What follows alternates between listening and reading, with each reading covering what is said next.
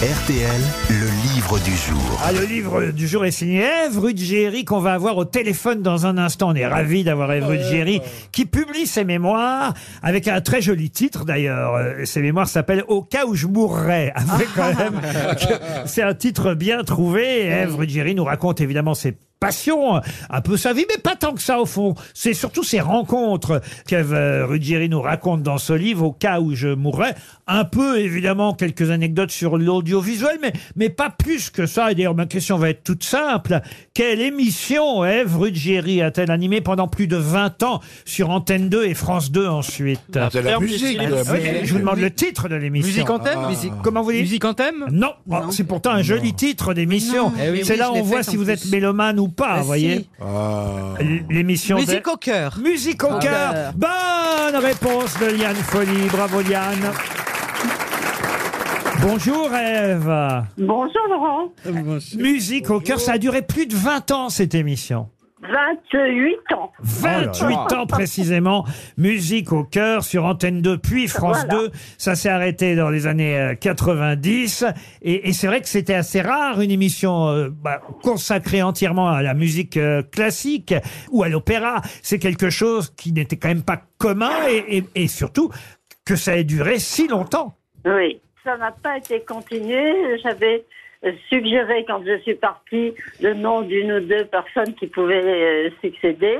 Et je crois qu'ils en ont profité. Il y a plus de deux émissions euh, par an qui sont entièrement consacrées à la musique. C'est un peu dommage à la musique classique. Dans un chapitre qui s'appelle La femme pressée, euh, vous racontez d'ailleurs en quelles euh, circonstances on vous a proposé euh, cette émission Musique au cœur.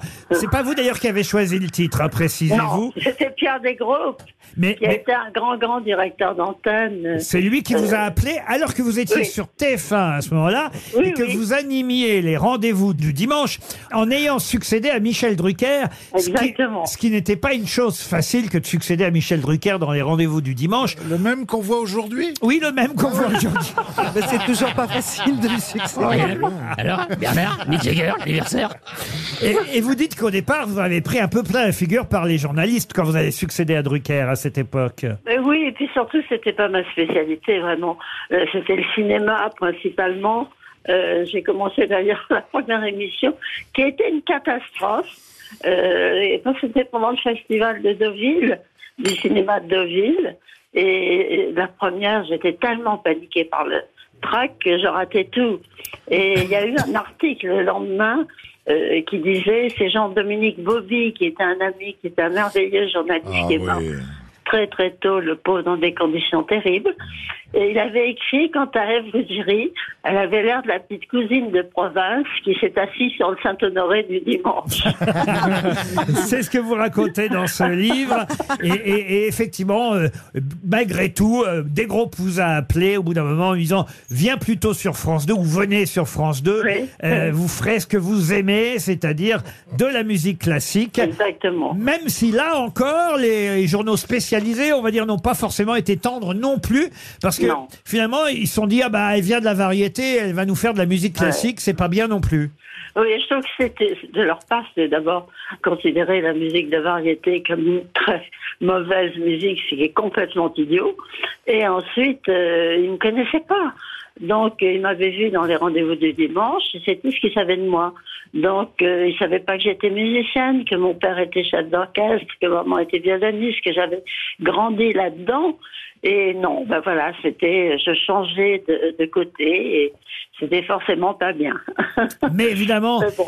ce qui m'a tout de suite intéressé, moi qui aime tant euh, la radio, ce sont les années où vous racontiez toutes ces personnalités, d'abord des femmes, mais ensuite aussi des hommes. Ève raconte, et ça c'était un travail énorme. Et je savais déjà, mais vous le confirmez euh, dans ce livre, que vous faisiez ça en improvisant. C'est-à-dire que vous aviez évidemment Oui. des, des notes, vous aviez noté les dates, les noms propres sur des fiches, mais il n'y avait pas de texte décrit. C'est-à-dire que pendant une heure, vous improvisiez l'histoire que vous racontiez.